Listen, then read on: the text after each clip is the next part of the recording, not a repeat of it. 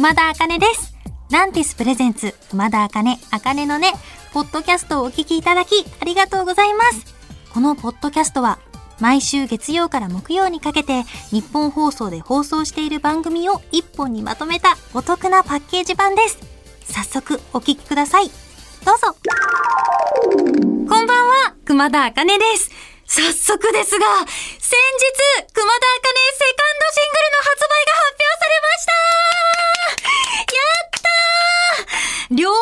シングル、ブランニューダイアリー、そして魔法の風、アニメ2作品とダブルタイアップです。やったーすごいすごすぎませんかこれいや、あのね、実はだいぶ前からこの楽曲制作をしていたので、もうずーっと皆さんに言いたくて、もうどっかで口滑らせて言っちゃうんじゃないかっていう恐怖を抱えながらもうずっとで、そわそわそわそわしてたんですよ。やっと言えたもう、本当に嬉しいです。ブランニューダイアリーはテレビアニメ転生したらスライムだった件、テンスラ日記のオープニング主題歌。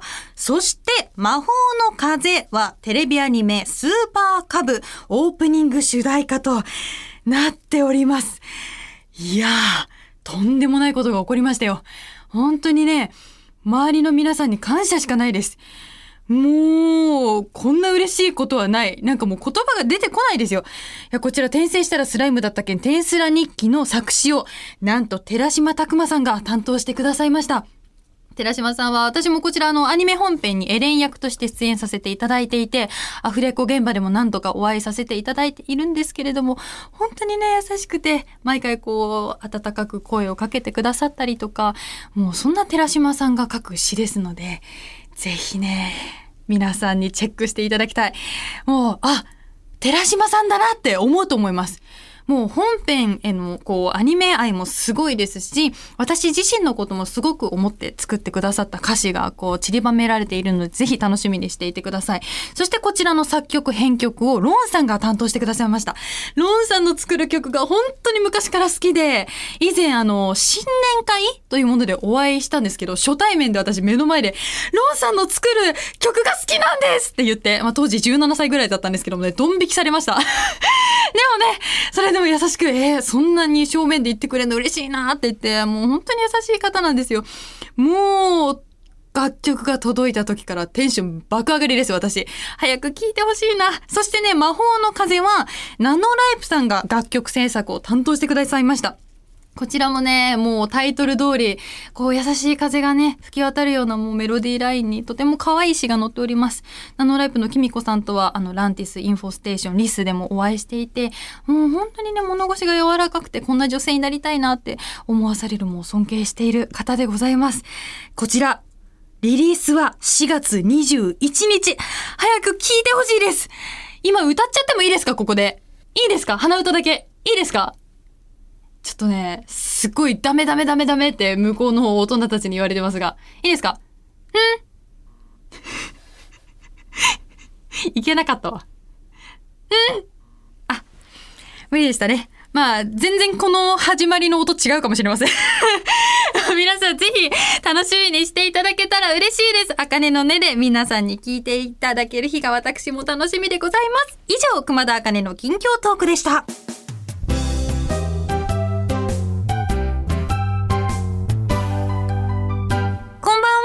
最近 SNS 強化中の熊田茜です。はい。皆さんご存知かもしれないんですけども、ツイッターを自分で更新し始めました。今まではマネージャー熊マネとシェアしてたんですけれどもね、ちょっと新しくね、こう皆さんにこう、なんだろうな、わかりやすく積極的にツイートをしていきたいなと思って探り探りやってるんですけど、どうですかね？私ね、SNS 多分得意な方じゃないので、いつもね、結構、あの、毎ツイートね、すっごい短い文でも結構考えてるんですよ。で、なんか最近すごいやりやすくなったなって思ったのが、今まで、クマ絵文字、あかねです、丸。で、マネージャーさんが言うときは最後にカッコ、クママネ、カッコ閉じってあったじゃないですか。あの分の文字数が減ったんで、すごい情報が書きやすくなったんですよ。なのでちょっとこれからこの携帯でやっていこうと思いますので、ちょっと温かい目で見ていただけると嬉しいです。なんか日常の些細なこととかもあげていけたらなと思っております。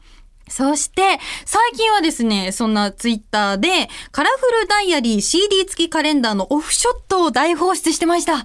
あれもね、毎回マネージャーさんが上げてくださっていて、ありがたいです。実はね、くままねって総称してますけど、たびたびこのラジオで出てくるミニくままねもね、こう、同じ、同じくままねっていうくくりでね、やってくださっているので、私もね、結構あの、夜の時間にあの、更新されているので、あ、今日このオフショット上がったんだ、みたいな、結構ドキドキしながら見ております。いや、改めて見るとね、カラフルダイアリーなかなかボリューミーな撮影でした。もう一日でね、あれほどお色直しすることなかなかないですよ。もう、撮ってはね、髪型も、あとすごいんです、こだわりが。もうネイルの色も衣装に合わせて全部変えてるんですよ。本当にありがたい。もうメイクさんって大変ですね。ずっと付き添ってメイク直しもしてくれたりとかね、もう本当でも終始楽しかったです。疲れなかったって今聞いていただいたんですけど、全然、私はね、疲れないですよ。周りの方は疲れると思いますけど、私はね、もうすぐテンション上がっちゃうタイプなんで、もう、あの、テンション上がると早口になっちゃうんですよ、いつも。皆さんすいません、早口で。気をつけます。あの、本当に楽しくて、はあ、なんかモデルさんみたいだな、みたいなことを思いながら、毎回やってます。あと、お金のねのスタッフさんにね、エブリバディジャンプジャンプのデコ出し熊田良きって言ってもらいました。嬉しい。デコ出しとかもちょっと、あの、恥ずかしいですね。いつも出さない部分ですからね。解禁してます、デコ。どうでしょうか？私ね、黄色のサロペットの衣装がすごい好きで、なんかちょっとボーイッシュと、あとね、よく見ると、足首のところに白いレースがあったりとか、ちょっと凝った可愛いんですよ。ぜひね、こう見ていただきたいんで、カレンダーゲットしていただけると嬉しいですね。あ、ゲットしていただいた方、もう、あれですかね。順次届き始めると思うので、ワクワクしていただけると嬉しいです。ということで、カラフルダイアリー CD 付きカレンダーご予約してくださった方、皆さん本当にありがとうございました。お手元に届くまで楽しみに待っててください。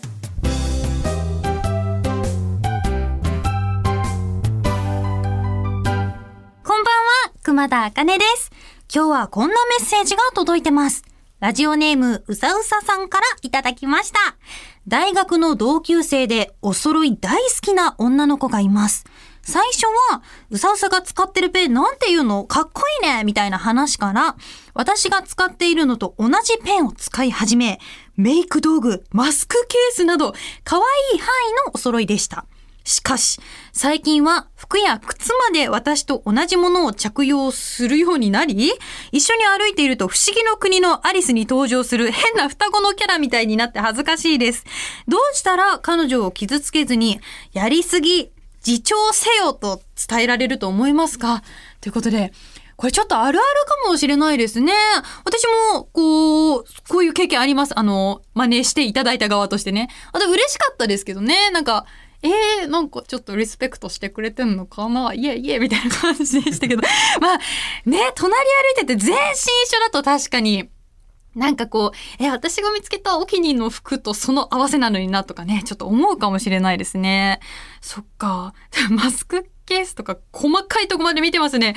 逆にどう見つけてくるんだろう。すごいな。えー、どうしたらいいんですかね。なんかこう、一週間、ずっとジャージだけを着て、それで、その真似してくる彼女もジャージになるかならないかを見るっていうのどうですか？もし、それでさ、ジャージになったらもうよっぽど好きなんですよ。うさうささんのことが。でももしね、ジャージはちょっとな、みたいな感じで、今まで通りの服着てきたら、あ、こいつ自分の意思あったんだな、みたいな感じで 思えばいいんじゃないですかね。ちょっとね、こう、もやもやってする気持ちはありますもんね。では、私も、なんだろう、好きなアーティストさんの真似とかしちゃうんですよ。こう、前もラジオでちらっとお話ししたんですけど、私アーティストのリサさんがすごく好きで、リサさんのちょっとトレードマークといえばさ、あの、ピンクのメッシュっていうんですか？が入った髪の毛じゃないですか。だからちょっとこう一日で落ちる髪染めみたいのでね、一生懸命染めてみたりとか、なんかその好きなアーティストさんがさ、使ってるスマホケースとかさ、超調べますもん、私。で、なんかそれでちょっとお揃いだと、あ、憧れのあの人に一歩近づけたみたいな感じで、なんかほわって優しい気持ちになるから、まあそれが行き過ぎちゃっただけなんじゃないですかね。だから絶対嫌なことじゃないですよ。だって、いいなと思わないと真似しないですもんね。だからきっとそのお友達さんは、うさうささんのことが好きで憧れてるからだと思うので、ぜひぜひ自信を持っていただけたらいいなと思います。いいんですよ。これを聞いてくださっている皆さん。私が SNS で着てる服、全身真似してください。電車で見かけたら声かけますということで、うん、アドバイスになってたらいいなと思います。うさうささん、メッセージありがとうございました。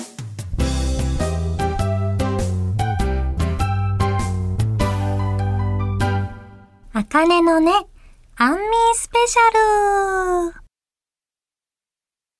今日2月18日は安眠の日。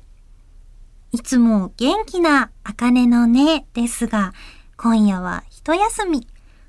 あなたを眠りに誘うジェラピケのようなふわふわな時間をお届けします。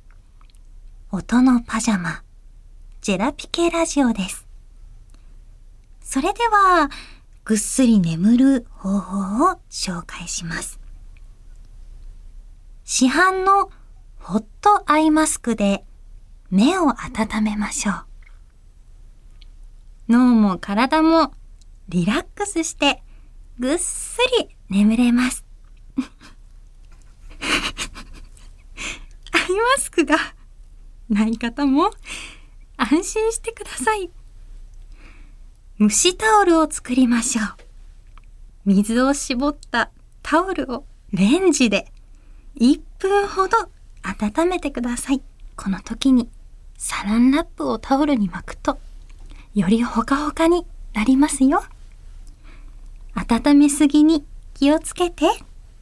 あと、レンジの明かりもあまり見つめないで。あと、深夜タクシーに乗って会計するとき、目の前のモニター、すごい眩しくなるから気をつけて。関係ないけど。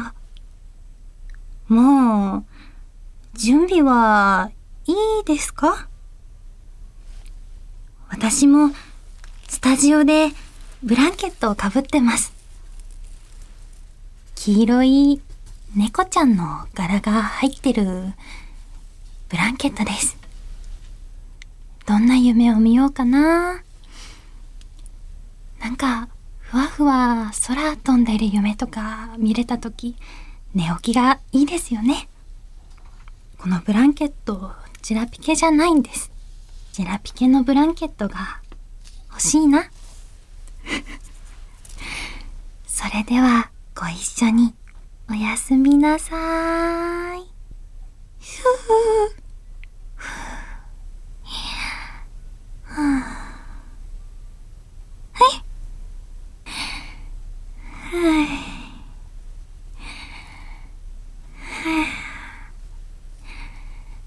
はい。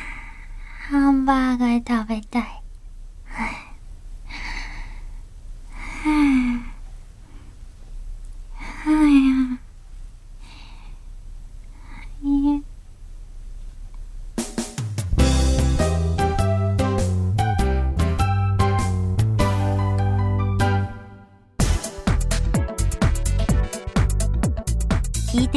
ました。熊田あかね、あかねのね、いかがでしたか？この番組ではラジオの前のあなたからのメッセージをお待ちしています。あなたが日常で出会った格言、元気が出る言葉などを教えてください。受付メールアドレスは、あかねアットマークオールナイトニッポンドットコム、あかねアットマークオールナイトニッポンドットコム、すべて小文字で AKANE です。